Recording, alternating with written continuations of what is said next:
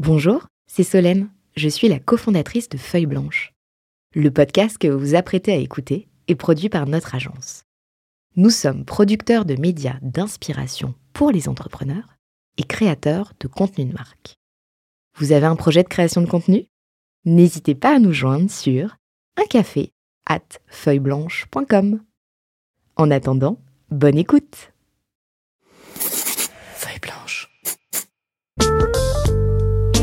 40 nuances de Sista. Les Sista du Next 40 comme vous ne les avez jamais entendus, animés par Solène Etienne, cofondatrice du brand studio Feuille Blanche. Parce que vous entendrez encore trop peu de voix féminines parmi les dirigeants du Next 40, nous avons voulu avec Olivier et Thomas féminiser à notre manière ce palmarès des champions de la tech en proposant à leurs dirigeants de mettre en lumière une femme entrepreneur qu'ils admirent. Bonjour, je suis Solène Etienne, cofondatrice de Feuille Blanche et je vous propose de découvrir les Sista du Next 40. Une capsule clin d'œil au collectif du même nom, porté par deux femmes entrepreneurs, Céline Lazorte et Tatiana Jama. C'est Pascal Lorme, fondateur de GoJob, qui nous a soufflé son nom il y a quelques semaines. J'ai le plaisir d'accueillir aujourd'hui Julie Davy-Copin, cofondatrice d'Ombrea. Salut Julie. Bonjour. Alors Julie, c'est un jour un peu particulier. On enregistre euh, ce podcast le 29 septembre, il est 9h53. Et il y a 24 heures, il y a eu un grand changement dans la vie d'Ombrea. Alors si on avait fait cette interview il y a trois semaines euh, ou même il y a trois jours, euh, elle n'aurait pas été tout à fait la même que celle qu'on va faire aujourd'hui ensemble, parce qu'en effet, euh, spoiler alerte, tu viens d'annoncer que tu avais cédé Ombrea à Total Energy. Et déjà félicitations. Merci. Mais je te propose, avant de, parler de cette nouvelle aventure, de commencer par le début et de nous raconter euh, bah, ce qui est euh, ce qu'est Ombrea et comment tu l'expliquerais à un enfant de 5 ans.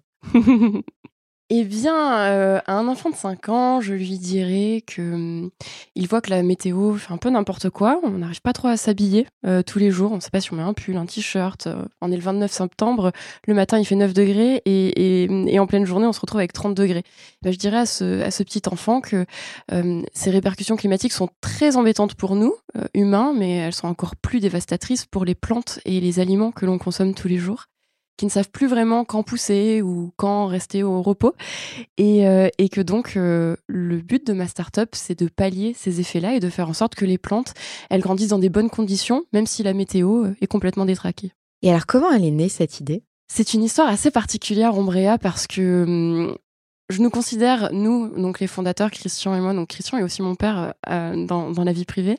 On est, un peu des, on est des, on est des atypiques ou des outsiders. On nous a décrit un peu par plein de, de qualificatifs, mais disons les échos que, titré comme ça sur ouais, toi. outsider. mais j'aime bien, ça me plaît, ça me plaît. J'ai pas de problème à ça parce que le monde des startups, moi, je le connaissais pas il y a sept ans quand on a décidé de monter Ombrea. Euh, moi, j'étais journaliste. Euh, j'étais très contente d'être journaliste. Et Christian, lui, euh, est agriculteur. Il est toujours resté agriculteur. On est hum, tous les deux donc très très loin du monde de l'entrepreneuriat tech.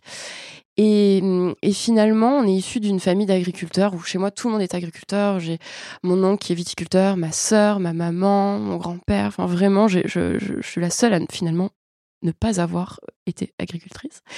Et euh, on a toujours vécu avec des problèmes euh, climatiques assez problématiques. C'est vraiment. Ils sont dans quelle région? Ils sont dans le sud-est, à côté d'Aix-en-Provence. Et, et, donc, enfin, tous les agriculteurs euh, peuvent te le dire, euh, la météo, on vit toujours avec, mais ces dernières années, c'est extrêmement compliqué et euh, l'avenir s'annonce très problématique. Et donc nous, tout est parti en 2016 de, de sur l'exploitation familiale où mon père produisait du, de l'horticulture, donc du feuillage coupé. C'est un peu la verdure qu'on met autour des bouquets pour les rendre un peu plus touffus. Et il a perdu 25% de sa production en un été à cause d'un gros épisode de canicule. Et c'est vrai qu'à partir de là, il m'a dit, voilà, j'ai j'ai imaginé une solution qui puisse nous permettre euh, de pérenniser l'exploitation familiale.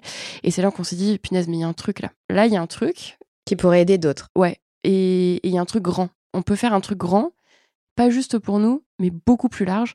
Et, et en un mois, finalement, on a, on a tout plaqué et on s'est lancé. Quoi. Donc, tu as plaqué ta vie de journaliste. Ouais. Et t'es redescendu euh, dans ton sud natal Ça, j'ai mis du temps. ça, j'ai mis beaucoup de temps. J'ai mis quelques années avant de me dire, c'est bon, je, retourne dans le sud parce que j'avais une vision un peu de, l'écosystème tech, parce que du coup, je, me suis beaucoup renseignée, j'ai beaucoup euh, regardé ce qui se faisait. Et c'est vrai que dans mon benchmark, on était plutôt, 2016, c'était plutôt Station F, Paris.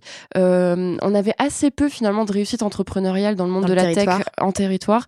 Donc, un peu par mesure de précaution, je me suis dit, OK, on base la boîte à Aix, mais ça a du sens parce qu'on s'adresse aux agriculteurs, c'est important d'être sur un territoire rural. Ça n'avait pas trop de sens d'être à Paris, je trouve.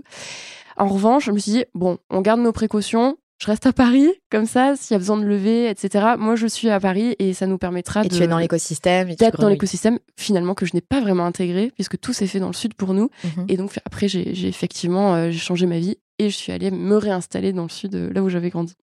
Et alors, euh, donc vous vous dites, euh, tiens, on, développe ça pour nous, euh, ça pourrait servir à d'autres. Comment vous allez démarcher les premiers, les premiers clients finalement d'Ombrea? Alors, avant de trouver des clients, il faut une solution. Et pour avoir une solution, il faut des sous. Donc, nous, Ombrea, c'était 3000 euros, quoi. On était vraiment, en plus, on était un peu fauchés. clairement, journaliste, c'est pas le métier qui, qui permet de, de devenir riche très vite. Agriculteur non plus. Donc, il a fallu, je dirais, rassembler autour de nous les premiers partenaire financier. La fameuse Love Money. La fameuse Love Money, euh, qui s'est résumée en fait euh, à être euh, de la dette bancaire. On n'a on pas ouvert le capital au début. D'accord. parce qu'on n'avait pas de réseau non plus. Hein. Mm. Donc c'était c'était et on, savait qu'on avait besoin de montants assez conséquents puisque. Et vous êtes plutôt adressé à des banques locales ou innovation. Innovation. Locale, innovation. parce Donc que vous comprenez aussi peut-être vos, vos enjeux. Tout à fait. Plus facilement qu'à Paris.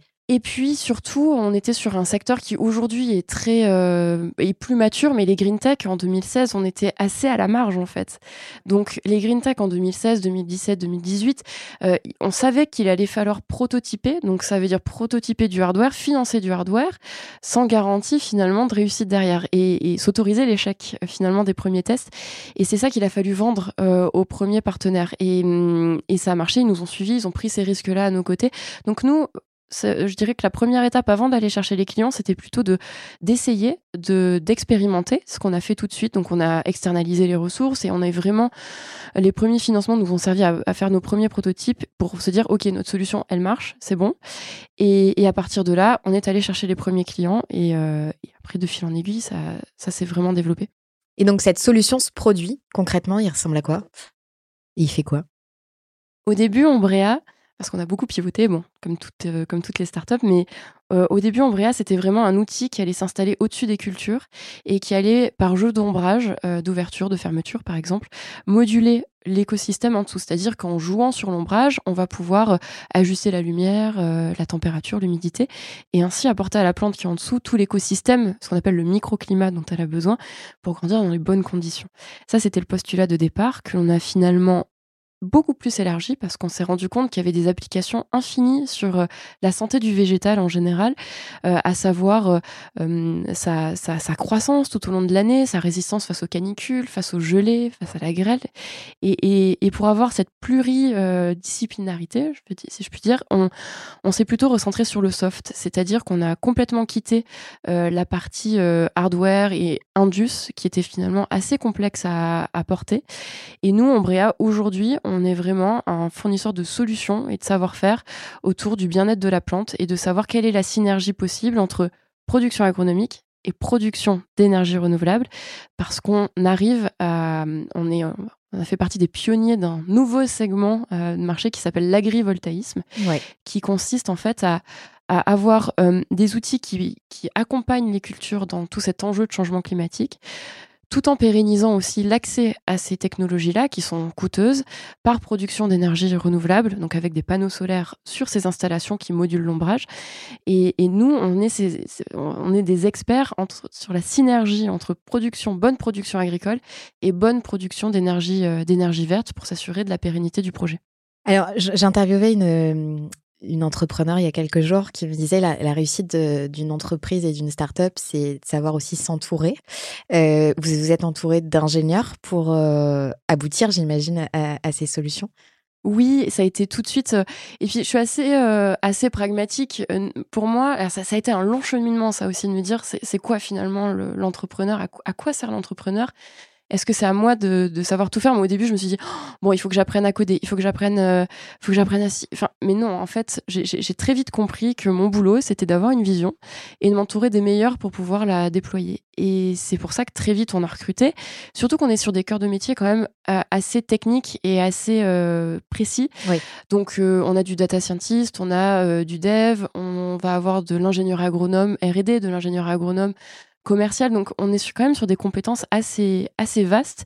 Et, pointues. Et, pointues, tout à fait. Et, oui, on s'est tout de suite entouré de ces compétences-là pour pouvoir passer à l'échelle. En fait, c'est rigolo parce que je, je dis un petit bout de, de, moi. Moi, mes grands-parents étaient agriculteurs et mes arrière-grands-parents aussi. Et en fait, ce que je trouve assez fascinant, c'est que j'ai des photos euh, à la maison de euh, mon grand-père jeune qui, avec ses parents, dans les champs, avec, euh, avec les chevaux de trait, etc. Eux, ils avaient déjà beaucoup mécanisé et à l'époque, c'était super euh, avant-gardiste quand moi j'étais petite de, voir toute cette mécanisation. Et en fait je projette aujourd'hui à ce qu'un agriculteur doit faire avec ce changement climatique aussi avec l'avancée de la tech. Et c'est aussi un public qu'il faut évangéliser sur ces sur ces sujets-là. Comment vous vous y prenez là-dessus? Alors c'est marrant, on pose souvent cette question de cette question du rapport entre les agriculteurs euh, et, et, et, la tech pour moi, et le rapport, il est déjà là. En fait, les agriculteurs ont une appétence très forte vis-à-vis des nouvelles technologies.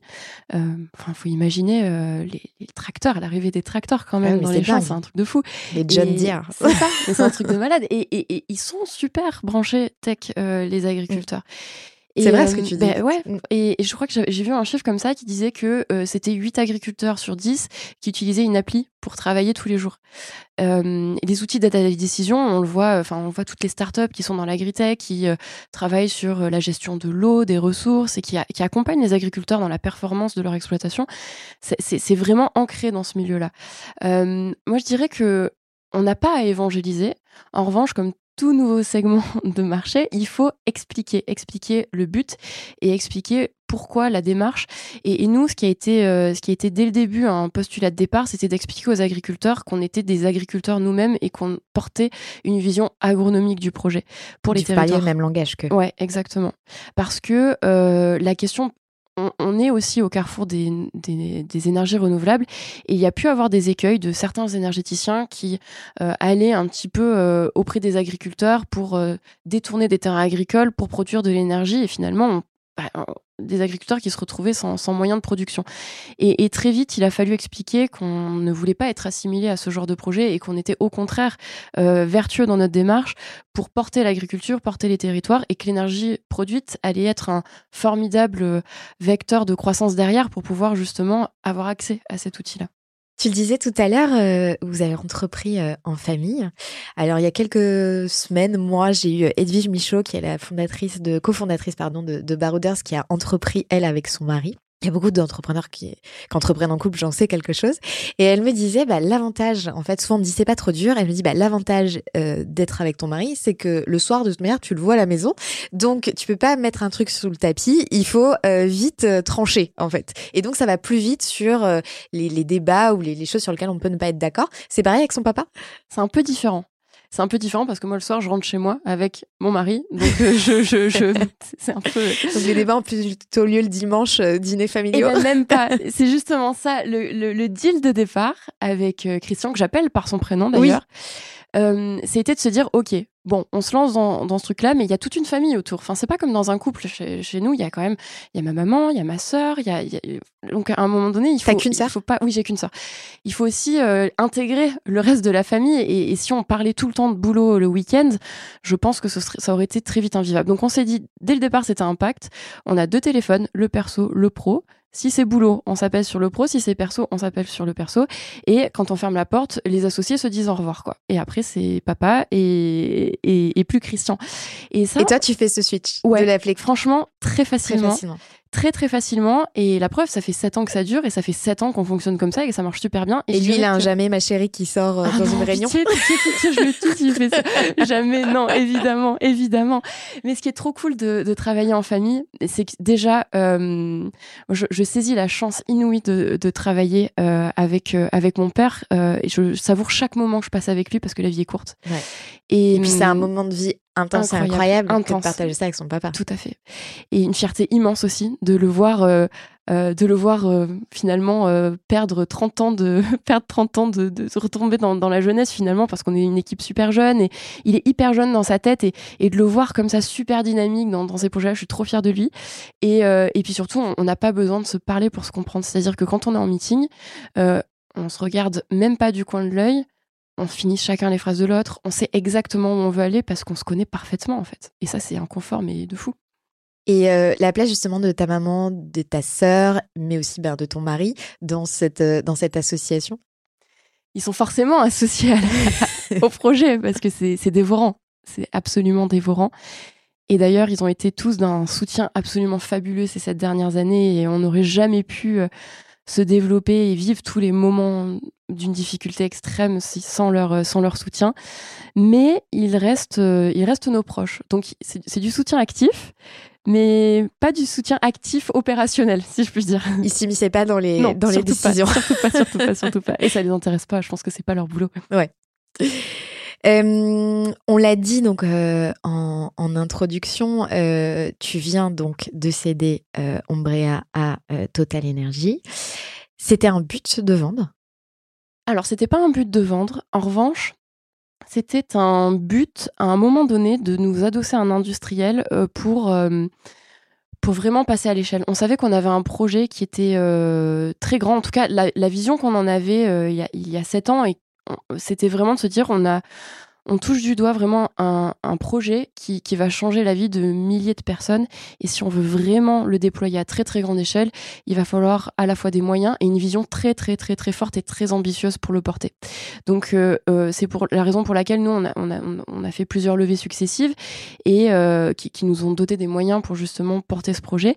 Et là avec des fonds européens, français? On a fait non des fonds français. On a fait la première levée, c'était avec la région sud Crédit Agricole. Et le, la deuxième levée, on a levé un peu plus de 10 millions en 2021, donc il y a deux ans, euh, avec Mirova, euh, Accélération Capital, donc Fonds Impact, et euh, CMA-CGM. Et deux entrepreneurs aussi qui nous ont accompagnés, qui ont été hyper présents à nos côtés. Donc oui, on a, on a été super bien accompagnés. Donc finalement, les capitaux, on les avait. On avait des investisseurs qui étaient prêts aussi à nous accompagner sur du long terme.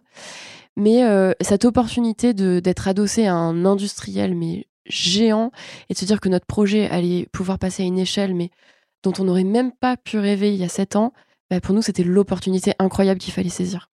Quand tu as été contacté j'ai été contactée. Alors, c'est trop drôle la façon dont on a commencé à travailler avec eux. C'était en 2019, donc euh, ça fait quatre ans qu'on travaille ensemble. Et euh, ils, ont vu un micro-portrait de moi dans les échos qui annonçait, je crois, notre première levée de fonds. Donc, on avait levé un million, donc c'était un tout petit deal. Et, euh, ils avaient envie de se projeter sur les sujets agricoles.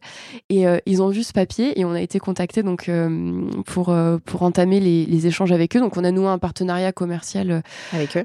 avec eux qui a très bien fonctionné pendant quatre ans et, s'est posé la question de l'avenir de ce partenariat en se disant bah, comment on passe à l'échelle finalement? Maintenant, on se connaît bien et, euh, c'est la raison pour laquelle on est venu euh, à, effectuer cette opération. Et euh, la personne qui t'a contacté chez eux, c'était plutôt directeur Inno C'était quel type de profil? Bah, écoute, non, c'était pas des c'était pas directeur Inno, c'était plutôt branche métier sur la partie renouvelable. Sur la partie renouvelable, ok. Et, elles se sont passées comment ces négos? Comme toutes les négos, épuisantes. Donc là, je suis fatiguée. ça ne se voit pas. c'est gentil, merci. Euh, mais euh, elles ont été fluides. Je pense que ça, euh, c'est l'avantage en fait d'avoir travaillé ensemble pendant quatre ans, c'est que je connaissais mes interlocuteurs.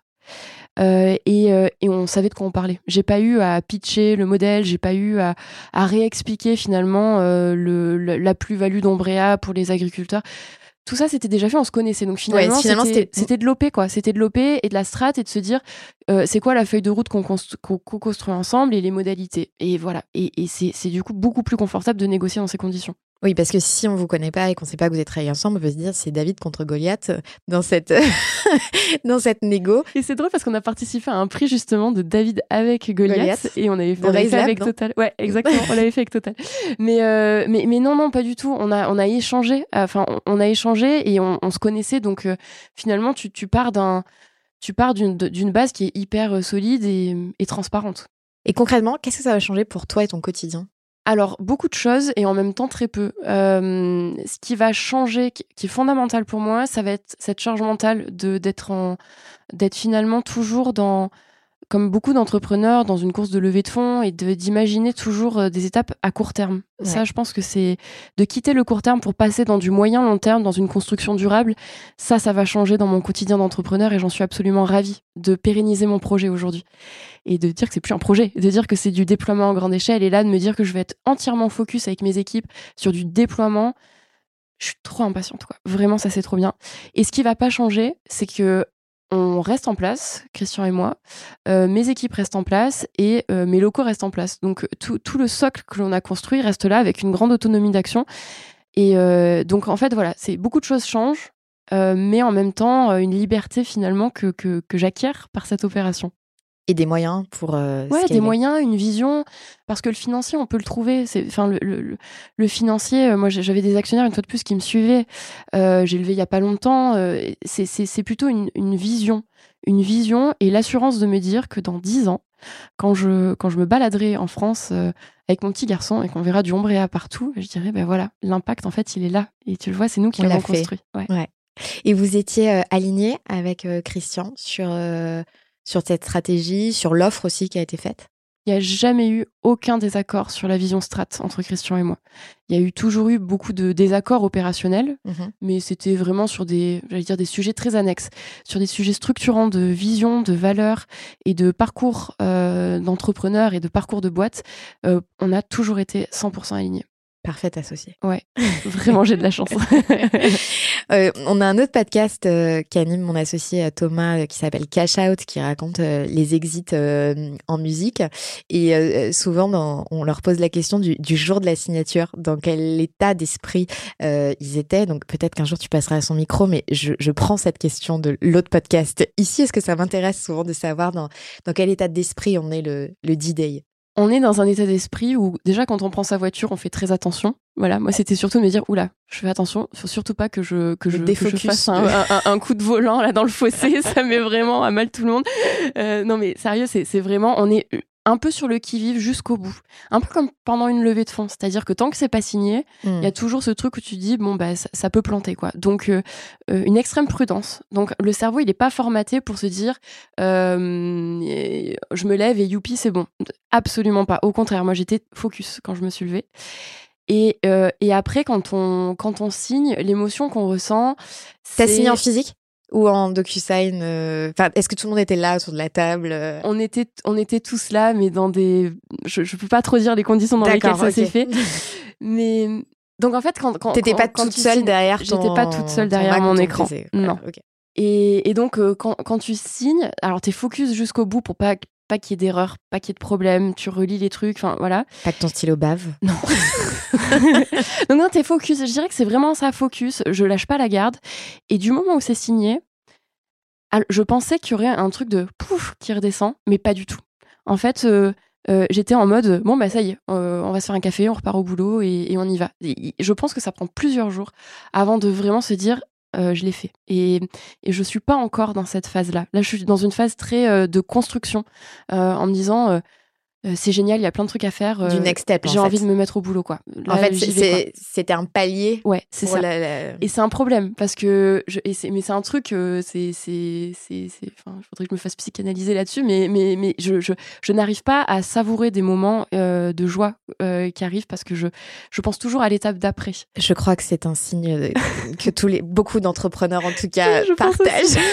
mais c'est nul parce que, parce que, parce qu'il faut, et les équipes ont besoin aussi de ça. Elles ont besoin de voir, euh, de voir leur patron euh, euh, célébrer, être content et, se poser, dire voilà, ouf, on souffle un peu et on y va. On a besoin de ce temps de digestion. C'est extrêmement important. Donc, je travaille sur moi, j'essaie de le faire, mais je pense qu'il faut voilà un peu de temps pour processer ces choses-là. Mais c'est vrai que la réaction est très différente que celle que j'aurais imaginé. Imaginé avoir. Et celle de ton entourage? Celle de mon entourage, beaucoup de joie, vraiment de, de la joie infinie. C'est de la joie infinie, vraiment. Beaucoup de fierté aussi. J'ai reçu beaucoup de messages d'amis, euh, vraiment, qui étaient profondément heureux pour nous, en fait. C'est surtout de la joie, de la fierté. Beaucoup de bienveillance, donc. Oui, énormément. Tu disais quand même que vous aviez fêté hier midi parce que l'annonce, entre la signature et l'annonce, s'est passé un petit temps. Euh, hier, il y a eu l'annonce officielle, donc vous avez quand même un petit peu fêté. On a un petit peu fêté ça. Il fallait rassembler les équipes, évidemment, pour qu'elles profitent de ce moment-là aussi. C'est une très belle opération pour elles. Et, euh, et j'avais envie, en tout cas, de passer un moment euh, un peu hors du temps à leur côté pour qu'on se pose et qu'on se dise voilà, allez, c'est bien, on a bien bossé pendant sept ans. donc avant de repartir et là d'accélérer, on se prend la journée pour profiter tous ensemble. Justement, qu'est-ce qui a été le plus dur dans cette période de, de négo qui a duré un petit temps, plusieurs mois? Mmh. bah, C'est l'incertitude, toujours. Je pense que on, sait que cette opération euh, est, porteuse de sens. On construit une feuille de route qui est géniale, qui est hyper enthousiasmante. En fait, chaque, chaque élément de, de négo, on se dit euh, c'est ça que je veux. Et, mais, mais tant que c'est pas signé, il y a toujours cette inquiétude de se dire euh, si ça se fait pas, mais c'est trop bête, quoi. C'est absolument trop oui, bête. parce que tu te projettes dans un bah projet. C'est ça, c'est ça. Moi, c'était la peur d'être déçu. C'était la peur de me dire finalement, si ça se fait pas, j'aurai les étoiles plein les yeux pour rien. Et, je pense que c'est ça qui a été un petit peu compliqué parce que autant la charge de travail, voilà, on arrive à la gérer, on a l'habitude de la gérer. En revanche, ce qui est plus compliqué, c'est l'effet déceptif que je voulais absolument éviter. Et en plus, je crois que toute cette période de négo euh, était concomitante avec un événement heureux dans ta vie perso. J'ai le sens du timing, en fait. oui, oui, oui. J'ai eu mon, petit garçon le 2 janvier dernier, donc euh, c'est vrai que on était en pleine négo. Euh, donc il a 9 mois. Aujourd'hui, on annonce le deal. Un deal comme ça, ça prend plusieurs mois. Donc évidemment, il est arrivé en plein milieu des négos. Bah, euh, En fait, il a participé à tous les due Il a tout participé, mais oui, je faisais mes cols avec lui dans les bras. Enfin, c'était, il, a vécu cette OP. Il a vécu cette OP euh, à, mes côtés, et je lui raconterai quand il sera plus grand. Je, suis trop fière de ça. Et, et donc oui, il y a, beaucoup de fatigue accumulée, effectivement, mais je me dis que hum, c'est forcément une, une histoire de, de, vie, de famille, de cœur, euh, l'entrepreneuriat. Et, et, surtout, quand on est dans un exit comme ça, je, je serais absolument trop fière de lui raconter qu'il a, participé à ça. Et c'est, je pense, grâce à lui aussi que je l'ai si bien vécu, cette phase de négo. En tout cas, c'est un beau témoignage euh, pour lui. Dernière petite question sur, euh, sur ce sujet. Euh, on, voit dans les médias euh, des étudiants de grandes écoles, d'ingénieurs, de commerce, etc., qui, qui interviennent de manière quelquefois aussi violente, du moins verbalement, pas physiquement, sur des prises de position par rapport à des mastodons Total si là on parle de Total énergie, mais il y a quand même Total et donc beaucoup de gens s'arrêtent à la première partie qui est totale. Euh, comment toi tu te positionnes justement par rapport à ces sujets-là? Alors ça va être un avis très personnel qui représente pas du tout euh, une com officielle du groupe ou de même d'Ombrea. Moi je considère que euh, à un moment donné, ce sont aux gros acteurs d'amorcer le changement. Et, et aujourd'hui, et pour le pratiquer depuis quatre ans, moi, je, fonctionne par les preuves. Finalement, je suis un peu une scientifique. J'aime bien le concret, quoi. J'aime bien que quand on m'annonce un truc, euh, les actions suivent derrière. Et sincèrement, moi, j'ai testé pendant quatre ans de bosser avec eux. Et je vois les moyens qui sont mis en place pour accompagner la transition énergétique du pays et je peux réellement assurer, témoigner et, et, l'OP là qu'on est en train de qu'on a finalisé euh, en témoigne aussi, c'est que réellement il y a une ambition très très forte d'amorcer le changement. Et moi je pense que le changement il doit être inclusif, euh, inclusif par par le fait de, vraiment y intégrer l'ensemble des parties prenantes. Et pour être inclusif, il faut absolument y associer les grands groupes. Ça sert à rien d'avoir euh, deux, trois associations qui, militent si finalement l'impact il est réduit à, euh, sur quelques centaines de personnes. Euh, le travail des assos, il est indispensable au même titre que l'engagement des grands groupes. Alors peut-être qu'ils vont pas tous à la même vitesse. En tout cas, moi j'ai signé avec un groupe qui va à une vitesse très forte. Et aujourd'hui, c'est Total qui a racheté Ombrea et c'est Total qui se positionne aujourd'hui comme avec une ambition extrêmement forte pour accompagner les agriculteurs dans cette transition Donc moi, je le vois vraiment comme un changement euh, très fort et, je fonctionne sur moyen, preuve. Et, c'est ça aujourd'hui qui me convainc. Et c'est sur ce projet que tu as signé Ouais, et je suis convaincue à fond. je suis une entrepreneuse à impact. Euh, ça fait partie des valeurs de la boîte, de mes salariés, de moi. Et, euh, et j'ai d'ailleurs accompagné les salariés dans toute cette annonce de, de, de l'arrivée de, de, Total à nos côtés. Ils travaillent avec oui, eux vrai, au ça, quotidien. Comment les, les, les, équipes l'ont pris ce... Écoute, on a été dans une transparence forte. Dès le départ? Dès le départ. Et c'est ce qui a. Bah, C'était important. Moi, je c'est une aventure collective et je ne me voyais pas faire dans mon coin? On est quasi 50 aujourd'hui. Et je ne me voyais pas le, construire ce projet dans mon coin sans y associer l'ensemble de, de, mes collaborateurs.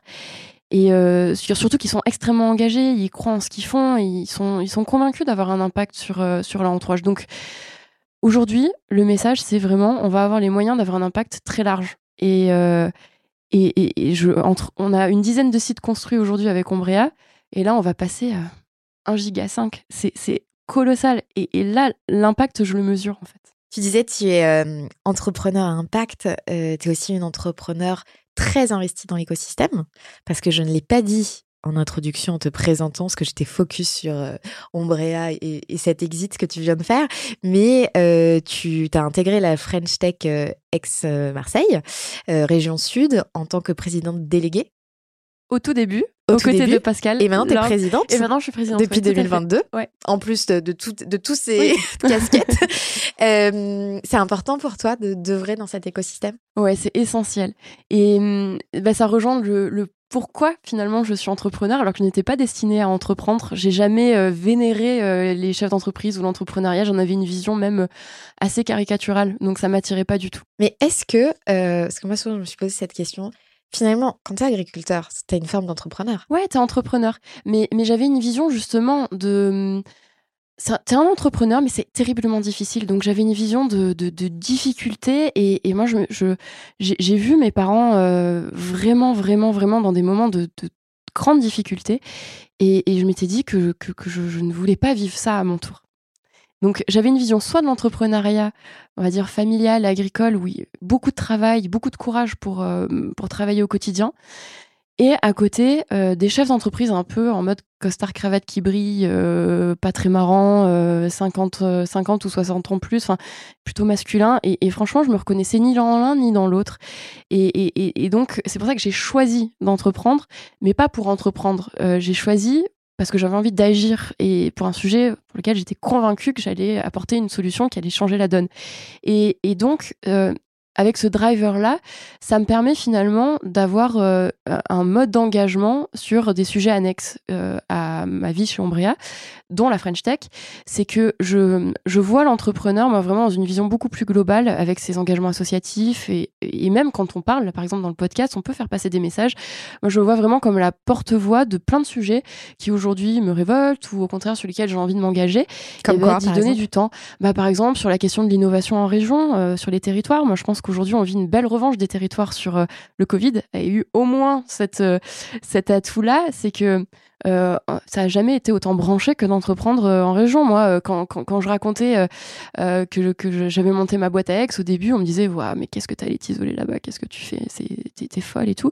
Et là, maintenant, c'est Ah, mais c'est génial et tout. Moi aussi, j'ai envoyé mes équipes qui télétravaillent. Certains sont en full remote à, à Aix et tout. Et donc, c'est vécu ce changement de l'intérieur. Je l'ai vu et au-delà de le voir, je suis hyper emballée à l'idée d'associer euh, un collectif d'entrepreneurs à mes côtés au sein de la French Tech et, on est tous hyper engagés pour promouvoir notre région, pour promouvoir euh, les actions qui ont lieu. Enfin, Marseille, euh, aujourd'hui, aujourd'hui encore, enfin, je sais pas quand les personnes écouteront ce podcast, mais il y a encore une fusillade ce matin à, Marseille qui a été absolument catastrophique. Et il y a quand même encore une image assez délétère de, notre territoire, alors qu'il s'y passe mais des, des choses formidables. On a des actions complètement dingues. On a eu le pape, on a eu la Coupe du Monde, on a des réussites entrepreneuriales complètement incroyables sur notre territoire et, et, moi je suis extrêmement fière de donner aussi une image super positive de ce territoire. Donc ça, Typiquement, c'est un sujet qui, qui m'intéresse beaucoup, le sujet de l'agriculture, les sujets aussi de, de transmission auprès des jeunes publics de ce qu'est l'entrepreneuriat et des publics divers. On parle beaucoup des femmes, mais moi je pense qu'il y a aussi la question des quartiers, euh, des quartiers prioritaires, de la ville. Il y a aussi des questions de comment on fait venir la tech dans les zones rurales qui sont finalement assez éloignées de ces milieux-là. Et, et pour moi, être entrepreneur et toute la, on va dire, la visibilité médiatique que cela nous apporte nous permet de faire passer des messages et nous aussi d'influer des changements. J'ai un message pour toi. Vous avez un message. Eh bien, Julie, euh, Ombrea, c'est un projet euh, euh, qui sauve la planète. mais je sais que tu as plein d'autres projets et plein d'autres idées. quelles sont tes autres propositions pour sauver la planète? Alors, je précise à nos auditeurs, parce que toi, tu as peut-être reconnu sa voix, mais que c'est donc Pascal Lorme qui est ton bro qui, te pose cette question. Ah là, Pascal, en plus, il me l'a pas envoyé avant, c'est pas cool. Pascal, alors comment je pourrais te répondre? Moi, je pense que pour sauver la planète, il faut traiter, euh, traiter aujourd'hui les urgences sociétales et sociales. Je pense que c'est la priorité. Je pense que on a trop souvent traité la question de l'environnement uniquement via le prisme écologie-environnement, alors que pour sauver la planète, moi je pense qu'il faut avoir une vision vraiment intégrative de l'ensemble des parties prenantes. Et aujourd'hui, on est dans une société qui est malheureusement extrêmement fragmenté, complètement fracturé. Et je pense que le gros enjeu aujourd'hui pour sauver la planète, c'est de s'assurer que le monde de la tech va pouvoir s'adresser à l'ensemble des parties prenantes. Le monde de la tech est encore aujourd'hui beaucoup trop auto-centré et propose des solutions qui sont géniales hein, euh, pour sauver la planète, avec, mais ce sont des solutions techniques. Et, moi, j'aimerais qu'on sorte un petit peu des solutions techniques et qu'on se pose un petit peu là, tous entrepreneurs de, de des green tech, et qu'on se dise que ces solutions-là, déjà, il faut les co-construire avec euh, pas uniquement des personnes qui sortent d'HEC et qui euh, sont plutôt des hommes et qui ont la quarantaine, mais avec d'autres profils qui vont utiliser finalement ces technologies, qui vont faire partie des générations futures, qui vont justement déployer ces technologies pour sauver la planète. Et, je pense qu'il y a un vrai enjeu de rassemblement euh, et de faire en sorte que euh, une personne qui vit dans un HLM, dans une tour à Marseille, dans les quartiers difficiles, se sent tout autant concernée par ces sujets-là que bah, toi et moi autour de la table. Et hum, j'ai pas la solution, mais en tout cas, je pense qu'il faut vraiment que ce soit une des priorités de la French Tech. Mais en tout cas, ça fait partie de ton engagement oui. auprès de, de la French Tech, mais aussi auprès peut-être des incubateurs dans lesquels tu es impliqué. Tout à fait. Il faut changer, il faut diversifier les, les, profils du monde de la tech et il faut aussi porter une image publique euh, qui change qui soit beaucoup plus ouverte. Euh, parce que nous, on, se dit tech, on parle de tech, mais je pense que vous allez dans la rue et on parle, on, on arrête un passant, et on lui parle de tech, je pense que ça lui dit pas grand-chose. Et ça, pour moi, c'est dramatique, parce qu'on aura beau porter toutes les innovations les plus formidables pour sauver la planète, bah, si finalement elles n'ont aucun impact parce qu'elles sont pas généralisées à l'ensemble de la population, je pense que ça ne servira à rien. Et puis peut-être aussi que, alors ça commence à changer, mais pendant longtemps, tech était euh, associé à tout ce qui était digital. Ouais, tout à fait. Et aujourd'hui, il y a quand même un panel de solutions euh, tech qui est beaucoup plus large. On parle de green tech, de ouais. tech, enfin, il y a, y a beaucoup de choses. Euh, et c'est vrai que ces sujets-là, il faut aussi les évangéliser, pas qu'à l'écosystème. Absolument pas, surtout pas. Je te propose qu'on parle des premières fois quand on est entrepreneur.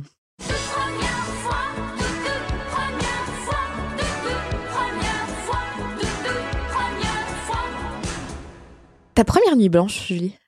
Le premier jour. Où tu te dis, mais pourquoi je me lance là-dedans?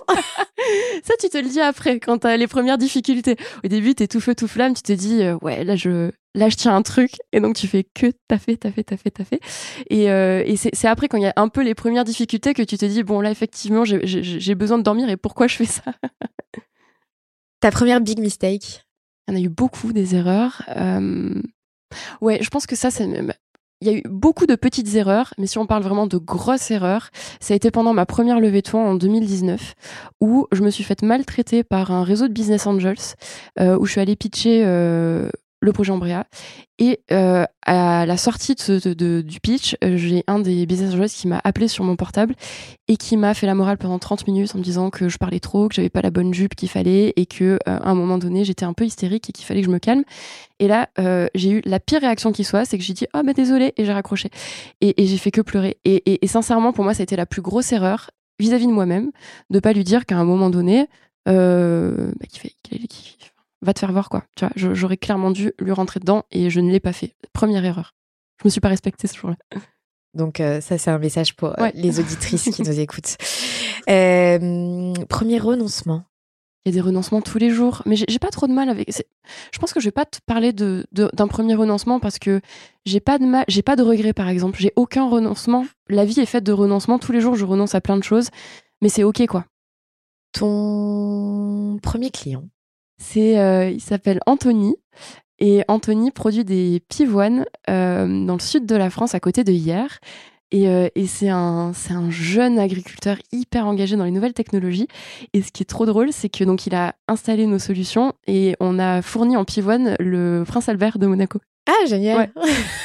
Belle story, ça, ouais, c'est drôle. euh, allez, une petite dernière. Premier salaire?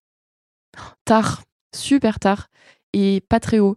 Euh, le premier salaire, je pense que je l'ai touché après ma première levée de fonds, donc euh, début 2019, sachant qu'on a créé en 2016. Et je me versais vraiment, je pense que j'étais le huitième salaire de la boîte, je devais être à 2000 euros. Au bout de combien de temps, tu disais? Trois ans et quelques, trois ans et demi. Et pareil pour euh, Christian? Ouais. Vous avez été pareil, pareil. toujours pareil. Allez, une petite dernière. Première fois dont toi, tu voudrais nous parler. Il y a plusieurs premières fois. Je dirais qu'à chaque fois, quand tu me poses cette question, les premières fois qui me viennent en tête, c'est des premières fois avec euh, du collectif. C'est-à-dire que je me rappelle de mon tout premier board avec euh, après ma première levée de fonds avec Ouais. mes actionnaires autour.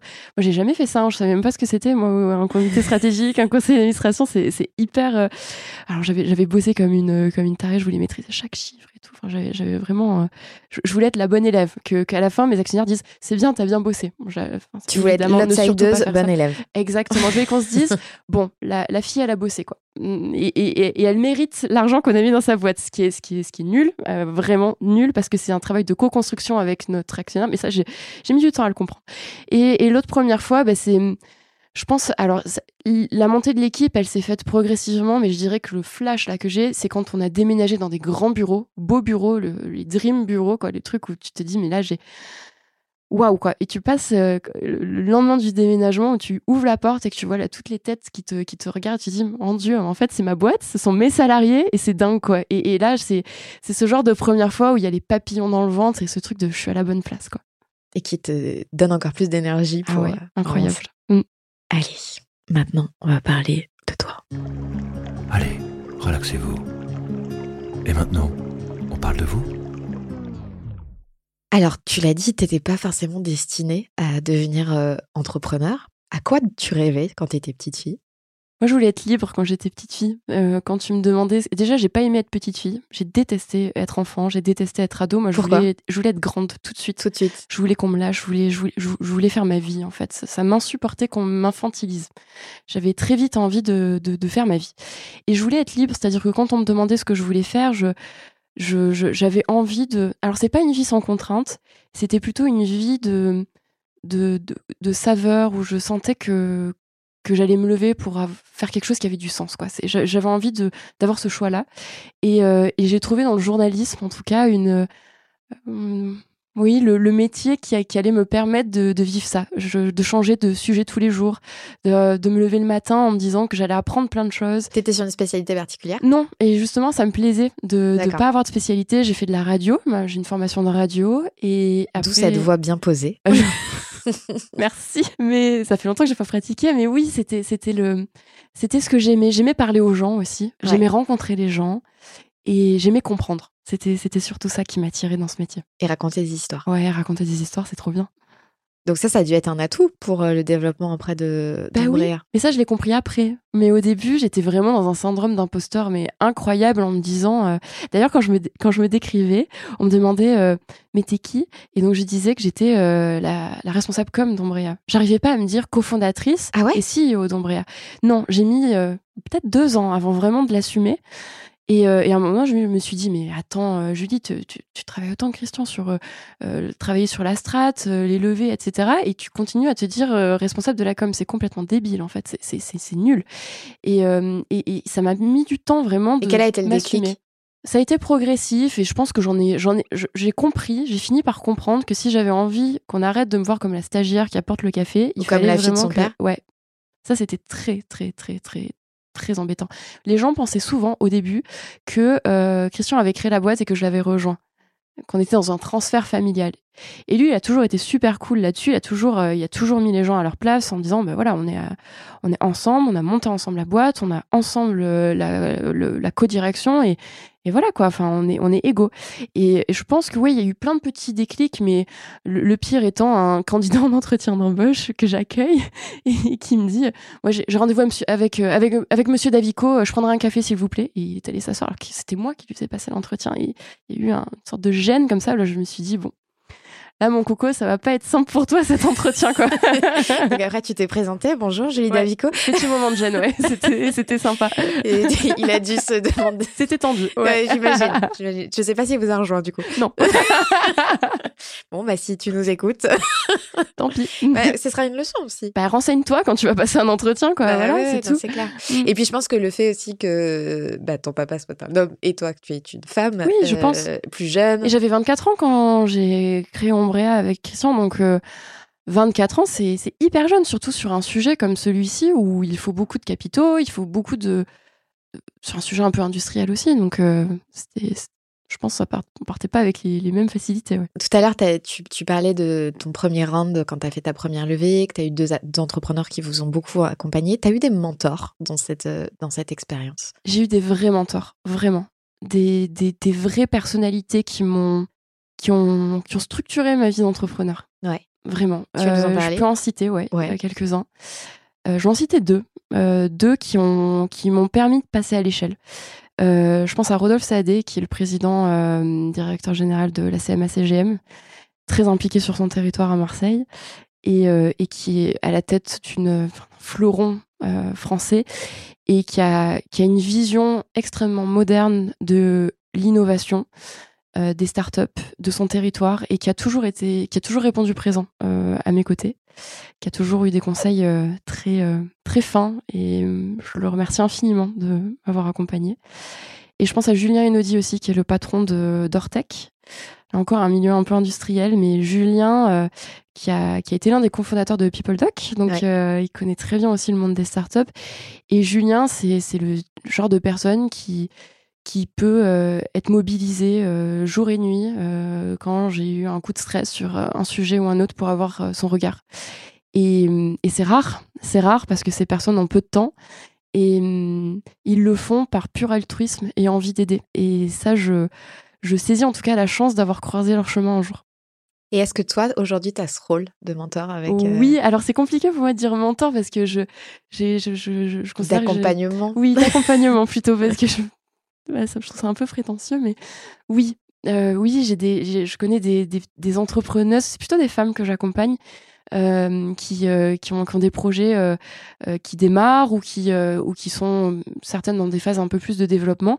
Et oui, j'ai pu les accompagner justement. Elles ont eu des, problèmes dans, des levées de fonds où elles me passent un petit coup de fil en me disant tiens, est-ce que tu peux pas checker telle clause et puis je vais la vérifier. Ah tiens, tel investisseur, est-ce que tu l'as déjà croisé et est-ce que qu'est-ce que t'en penses? Donc oui, ou de les voir, boire un café avec elles quand, elles ont un petit coup de mou. C'est hyper important et, et je pense qu'il faut qu'on se serre les coudes. Mais en tout cas, ce que j'ai reçu, j'ai vraiment super envie de le, de le retransmettre aussi. Et euh, tu disais tout à l'heure que tu avais mis du temps à déménager, à prendre toutes tes valises pour retourner dans ta région natale, parce que tu disais, il faut que je sois à Paris, c'est quand même là qu'il y a l'écosystème, euh, etc., quand tu as, commencé la, boîte. Euh, comment tu t'y es prise justement pour euh, commencer à t'immiscer dans cet écosystème? Parce que comme tu disais, tu n'avais pas forcément le réseau euh, dans cet écosystème. T'as fait comment? Eh bien, euh, j'ai fait preuve un peu de culot, je pense. Bah, le voilà, le culot. Ah bah voilà le culot, il est là. Euh, je me suis incrustée, clairement. Je j'ai fait un peu la petite souris au début. Et puis, euh, j'ai tracé mon bout de chemin, en fait. C'est-à-dire que les gens se sont habitués à me voir et j'ai noué des amitiés très fortes. Et, hum, et je pense surtout que je n'attendais rien. Je pense que c'est ça qui m'a permis de d'intégrer ce milieu, c'était que je n'étais pas dans l'attente. C'est-à-dire que je ne suis pas, euh, je me suis pas intégrée dans le monde de la tech euh, en me disant je vais faire la pub de ma boîte, c'est génial et et ça a un sens. Non, j'y suis allée parce que je me suis dit tiens c'est cool, il y a des gens sympas, euh, on est en train de construire des trucs super chouettes qui ont de l'impact. Qu'est-ce que je peux faire pour aider? Et je pense que comme j'étais dans cette posture de don plutôt que de réception, Ouais. euh, forcément, ben, ça a donné envie aux gens de, de travailler à mes côtés. Et Pascal a été, Pascal Lorne a été euh, évidemment hyper euh, euh, aidant pour m'intégrer dans ce réseau-là. Il a été, il a été super. Et il y a eu plein d'autres personnalités qui m'ont, qui m'ont aidé. Et finalement, je me suis sentie très vite intégrée, alors que je débarquais complètement. Donc, je pense que c'est ça en fait la clé. C'est, c'est plutôt de les raisons qui nous poussent finalement à faire quelque chose. Il faut pas le faire par intérêt. Il faut le faire parce qu'on est convaincu. Et parce qu'on défend une vision. Ouais, exactement. Et tu, tu, tu parlais donc euh, de l'aspect tech. Euh, très vite, tu t'es aussi rapproché des gens green tech, agri-tech Oui, Ou c'est quelque chose qui t'ignorais en fait. Alors je l'ignorais totalement, ça c'est clair, oui. Euh, et déjà je savais pas qu'on pouvait mettre un mot avec tech derrière, tu vois, donc on partait vraiment de super loin quand même dans, dans, dans mon approche de ce monde-là. Euh, moi j'ai trouvé aussi une famille euh, absolument génial dans l'agritech, qui est donc la famille de la ferme digitale, qui est une asso qui qui rejoint, enfin qui qui, joint l'ensemble des startups qui qui bossent sur les questions de l'agri. Et, euh, là-dessus, euh, j'ai rencontré des gens mais absolument géniaux qui qui militent vraiment pour l'agriculture française et pour sa transition autour de l'innovation. Et, euh, et là pour le coup à Paris. Et, sincèrement, je, m'éclate aussi à leur côté bah, parce que ça a du sens quoi. On est là pour porter une vision commune et, et faire en sorte de de booster les sur un secteur d'activité en France qui est central. On parle de l'agriculture en France, quoi. Donc, euh, euh, le salon de l'agriculture, chaque année, on y va tous ensemble. On prend des, stands, mais immenses, où on, démontre que l'innovation, bah, elle passe par l'agriculture aussi, et que c'est cette nouvelle vision-là qu'on a envie de porter aussi auprès du grand public. Alors, on vient de parler de cette euh, famille de cœur, mais tu as ta vraie famille aussi. Donc, on l'a dit et on l'a compris, Christian et ton papa.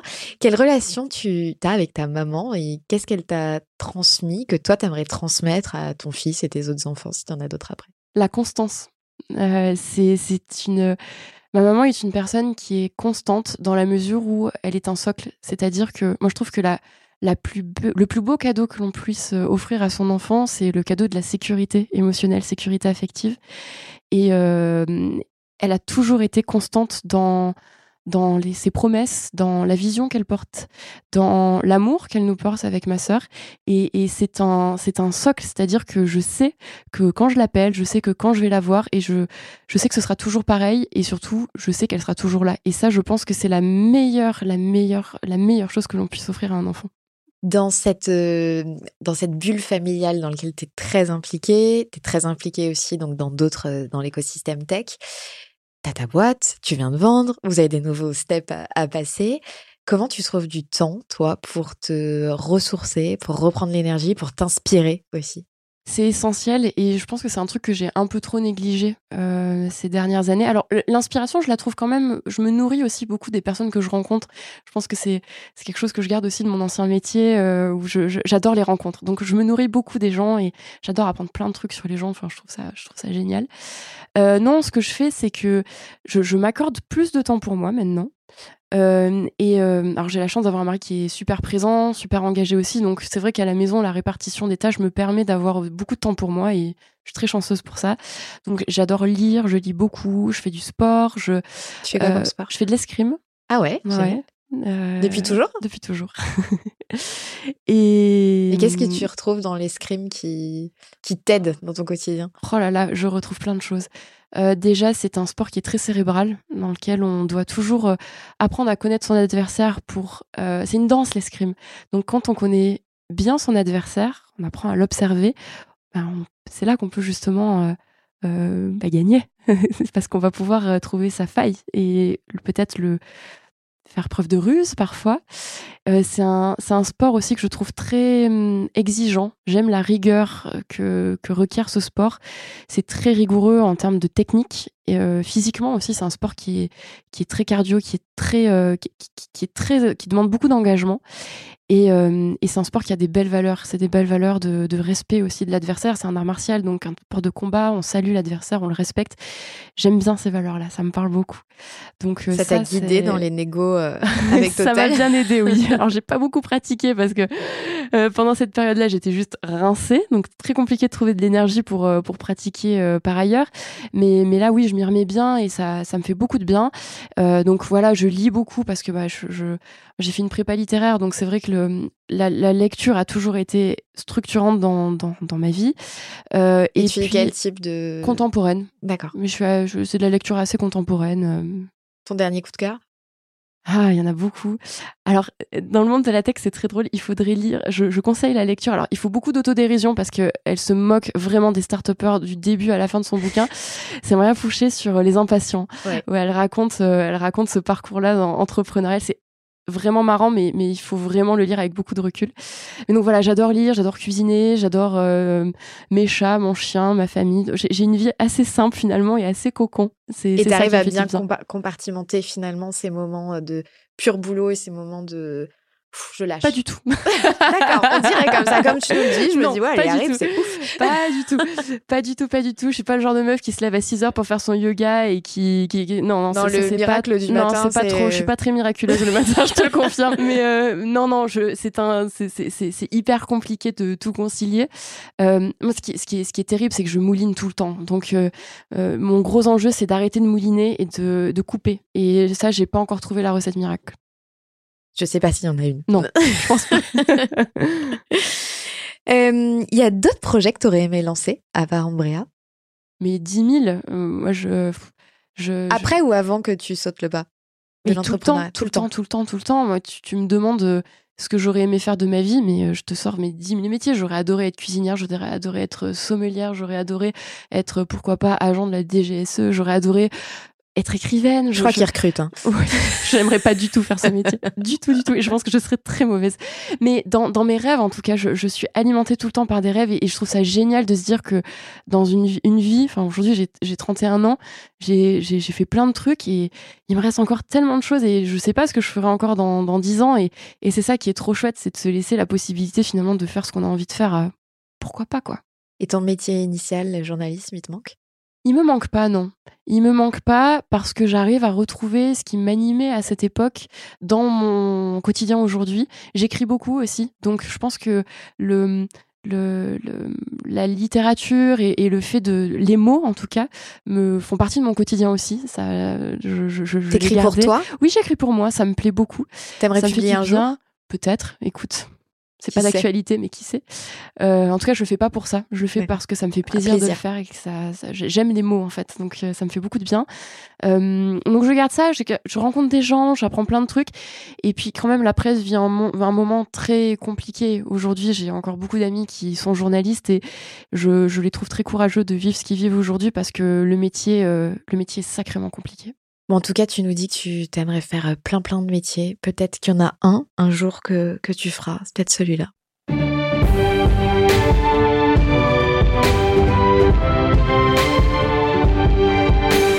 Parce que c'est notre projet Bon, je pense que c'est plus qu'une vocation qu'un métier.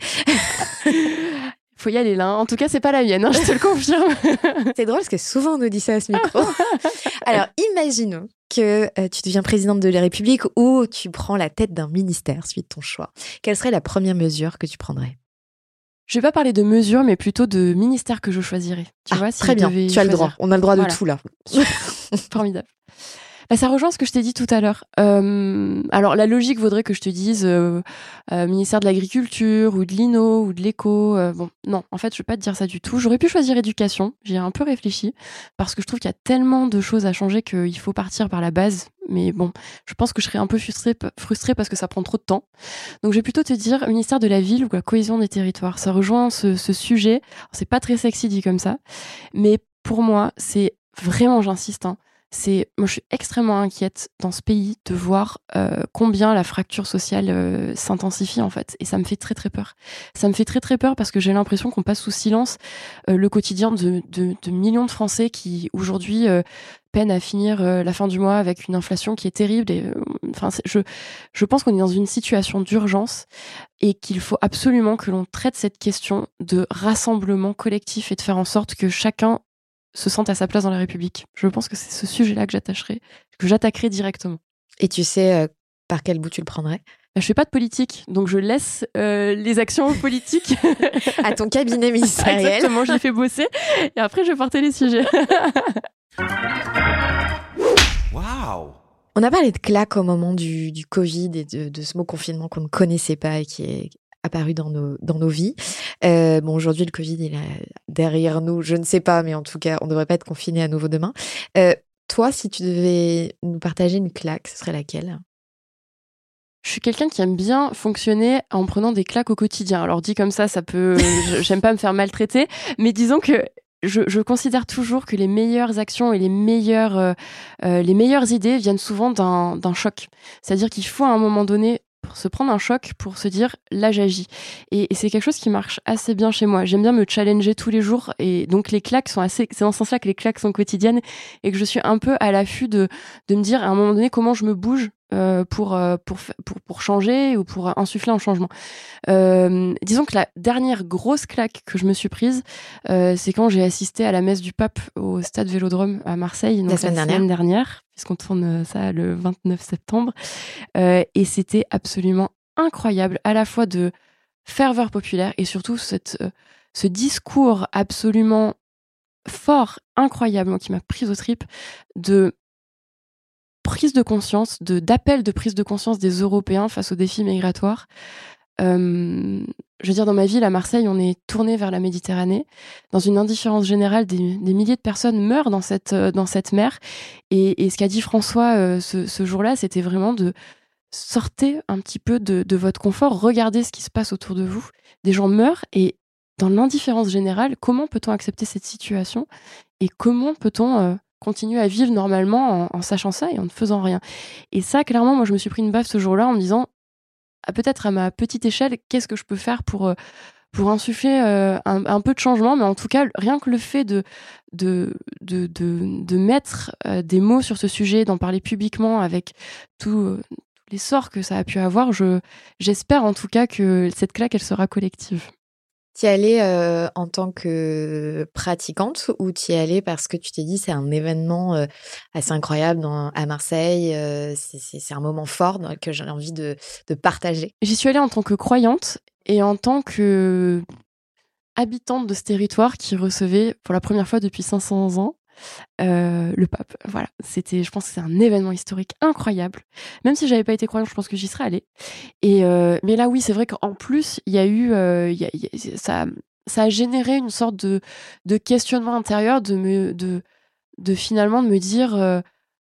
bah, le, socle, il est là, la base, elle est là, c'est finalement l'autre. Comment on traite l'autre, comment on l'inclut? J'ai l'impression de faire que ça, de parler d'inclusion depuis tout à l'heure et de. Mais, c'est un vrai sujet. c'est un vrai sujet. À tous les niveaux, en fait. Oui, oui, oui. Et je pense qu'on le, on, a tellement considéré que c'était une fatalité qu'on ne le traite plus, ce sujet finalement de d'aider son prochain quoi. Euh, et, et, en tout cas, je pense que même les non-croyants, beaucoup, il y avait beaucoup de non-croyants à mes côtés euh, ce jour-là.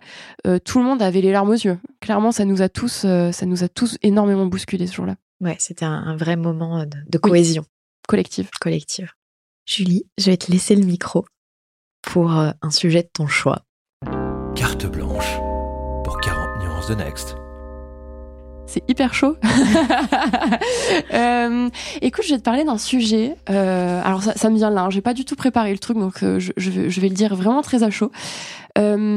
J'avais pris position il y a quelques mois, quand j'étais enceinte justement sur LinkedIn, sur mon profil, sur la nécessité, je pense, des, des entrepreneurs de se livrer.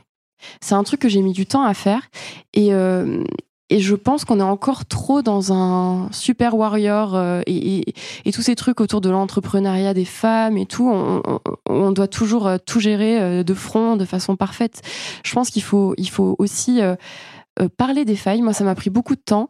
Euh, mais par exemple, je, je, vais parler d'un truc un peu perso. Mais euh, moi, mon petit bébé, je l'ai eu par PMA. On a mis, on a mis beaucoup de temps avant de l'avoir. Et, et pendant ces années où on a, où ça a été très compliqué, j'ai rien dit à mes équipes et j'allais tous les jours au travail, alors que, alors qu'on vivait des, des moments super super compliqués à la maison. Et, et je pense avec le recul que j'aurais dû en parler. J'aurais dû en parler pour dire que bah, c'était un peu compliqué pour moi à ce moment-là, mais que mais que c'était peut-être pour ça que j'étais un petit peu euh, un petit peu sèche ou peut-être un petit peu plus désagréable que d'habitude. Et, et, je pense que j'ai voulu par j'ai voulu assumer un peu cette armure euh, de Côté super forte et tout genre la fille qui gère tout c'est trop forte et tout. Et alors qu'en fait c'était c'était un c'était un désastre quoi vraiment. Donc euh, je j'aurais aimé faire différemment. Et donc dans cette carte blanche je j'aimerais justement peut-être porter un message un peu différent de d'assumer sa vulnérabilité en tant que manager, d'en parler librement et que finalement je pense que j'en serais sortie beaucoup plus forte que que ce que j'aurais pu euh, douter, redouter. Et, euh, et finalement nous ça nous a permis, par exemple euh, de mettre en place des actions chez Ombria euh, pour accompagner par exemple des des collaborateurs et collaboratrices qui vivent des fausses couches, qui sont dans des parcours de vie difficiles d'adoption par exemple, on a mis en place des actions, on leur donne des jours de repos. pour accompagner ça. Mais par exemple, tu vois, j'ai mis en place ces actions-là sans dire que, sans, sans, dire que, toi, tu avais été concernée. par ça, que je vivais ça. Et, euh, et, je pense que ça a été une erreur fondamentale de, de, management, mais qui a été, je pense, le fruit d'une construction un peu collective, un truc un peu induit comme ça, euh, où euh, il faut garder la face, quoi. Et, et, je pense que ça a été une erreur. Et, et j'invite, en tout cas, si des entrepreneurs nous entendent, hommes comme femmes, de d'assumer sa vulnérabilité quand on vit des moments un peu compliqués. Ça peut être des maladies, ça peut être des, des, des parcours de vie qui sont pas, pas simples, d'assumer, d'en parler. Et les équipes, finalement, elles réagissent super bien en face. Et ça fait du bien d'en parler. Parce que c'est aussi euh, euh, une des faces du rôle modèle, en fait. On n'est pas infaillible. Exactement. On a aussi des choses qui arrivent dans nos vies. Et euh, pouvoir le partager et, et le dire, bah, ça peut aussi rassurer d'autres qui vivent ça Tout à, fait. à tes côtés. Tout à fait. Et encourager de se dire, bah, en fait, si, c'est possible d'être entrepreneur Exactement. et d'avoir ce parcours-là quand même. Et finalement, tout finit bien. Ben oui. Et puis surtout, je me disais, mais quelle légitimité j'ai euh, de, à un moment donné, dire, euh, OK, on est dans un cadre bienveillant euh, dans la boîte, on est transparent, je suis là pour vous accompagner si vous avez des moments compliqués. Surtout, sentez-vous à l'aise, on est dans un safe, on est dans une safe place. Si moi-même je l'applique pas, c'est nul quoi, c'est complètement nul. Donc euh, t'as raison, il faut vraiment vraiment vraiment changer de paradigme là-dessus. T'en as eu toi des rôles modèles justement? Très peu et c'est ça qui me j'ai eu des mentors, j'ai beaucoup de gens qui m'ont qui m'ont accompagné et aidé, mais j'ai eu très peu de rôle modèles finalement et, et hum, Ça t'a manqué? ça m'a manqué ouais, complètement. Ça m'a beaucoup manqué et je je, je, je- si, j'ai- j'espère en tout cas que les petites filles aujourd'hui, euh, euh, quand si elles se font interviewer, je sais pas, dans 10, dans 20 ans, pourront dire bah ouais, j'en ai plein, un tel, un tel, un tel, une telle, voilà. Donc non, j'en ai pas eu, pas eu beaucoup. Bah, en tout cas, euh, on souhaite qu'il y ait de plus en plus de, de rôles modèles, que ce soit des garçons, des filles, pour les filles aussi. Et euh, Agathe euh, Giraud, qui était assise à ta place, t'as écouté le podcast en venant, euh, disait un truc très juste. Et elle disait on- il faut qu'on encourage en effet euh, les filles aussi à, à prendre des carrières qui aujourd'hui sont plus portées par des hommes, mais il faut aussi encourager les petits garçons qui, euh, s'ils ont envie de faire une carrière littéraire, euh, d'y aller aussi, et que c'est dans les dans les deux sens. Et ça revient aussi à ce que tu disais, je crois tout à l'heure sur, je parle beaucoup d'inclusion, mais euh, ces dernières années, notre société a été très, euh, euh, ça a été très clivant en fait, et c'est beaucoup de d'idées qui s'affrontent. Et ce que tu défends aujourd'hui, il faut qu'on travaille ensemble. Je pense que c'est la, la bonne voie Et de la nuance surtout. et de la nuance. Et nous, on adore la nuance. ici. Ouais, ça manque. Hein. Avant de finir cette émission, euh, je t'ai posé une question. Je t'ai dit si toi, Julie, tu avais dû choisir une sista, c'est-à-dire une femme entrepreneur sur laquelle mettre un coup de projecteur. Alors, j'imagine qu'il n'y en a pas qu'une. Mais bon, si tu devais en choisir une, tu choisirais qui et pourquoi? C'est super compliqué parce que j'ai plein de copines qui sont des femmes entrepreneuses toutes incroyables. D'ailleurs, au bord de la French Tech euh, euh, à Aix-Marseille, on est à parité. Donc, euh, Génial. J'ai autant de femmes que d'hommes et elles sont toutes mais dingues. Euh, je pense à une parce qu'elle a un parcours très engagé aussi dans les quartiers nord à Marseille, qui s'appelle Diana Bajoura, qui, qui a cofondé et qui pilote une start-up qui s'appelle Davidé. Ils sont quasi une soixantaine de salariés aujourd'hui, installés pareil dans les, dans les quartiers nord, dans un incubateur qui s'appelle l'Épopée à Marseille. Et, et donc, ils développent des applis innovantes qui sont beaucoup sur la réalité virtuelle, etc. Et, et Diana est aussi présidente d'une asso qui s'appelle Capo Nord Entreprendre, qui fédère tous les entrepreneurs qui ont décidé d'installer leur boîte dans les quartiers nord de Marseille. Génial. Et donc, elle est hyper, hyper engagée sur ces questions d'inclusion et euh, hyper engagée aussi dans la tech. Et, euh, et c'est une personnalité vraiment, vraiment exceptionnelle. Et en plus, elle est super jeune et, euh, et elle, est, elle est géniale. Eh bien, on lui fera un petit coup de projecteur. Cette année là, bientôt, c'est Big, c'est le grand événement euh, qui rassemble le plus grand nombre d'entrepreneurs euh, en Europe. Le thème de cette année, c'est la fierté. De quoi t'es fière? Je suis, je suis fière de, de tout, en fait. c'est ça qui est. C'est ça qui est fou. Mais oui, mais oui, mais oui. Je, je me, je- j'ai du mal à souvent à savourer les, les, les choses positives, mais je suis très fière. Je suis fière de plein de trucs. Je suis fière de, bah, je suis fière de, mon pays qui permet aux entrepreneurs comme moi bah, d'avoir leur chance. Ça, je pense que j'y pense beaucoup là, du fait d'avoir, euh, justement euh, été euh, acquise par, Total Energy. Je, me dis, mais mon Dieu, dans un autre pays, jamais on m'aurait donné cette chance-là. Et, et ça, je trouve ça, je trouve ça génial. Je suis fière de cet écosystème qui évolue, qui devient de plus en plus mature et qui est en train de changer, de se métamorphoser. Euh, je suis très fière de, ma boîte, de mes salariés. Je suis très fière de ma famille. Je suis fière de moi aussi d'avoir, euh, d'avoir fait ce que j'ai fait. Alors c'est pas de, c'est pas de la, fierté. Je pense qu'il faut, qu'on assume en France d'être fier. C'est pas de la prétention que d'être fier. Être fier, c'est dire euh, euh, là à un moment donné ce que j'ai fait c'est cool et dire ce que j'ai fait c'est cool. Ça veut pas dire euh, bon bah c'est bien, j'arrête de bosser maintenant et voilà. Ça n'a rien à voir.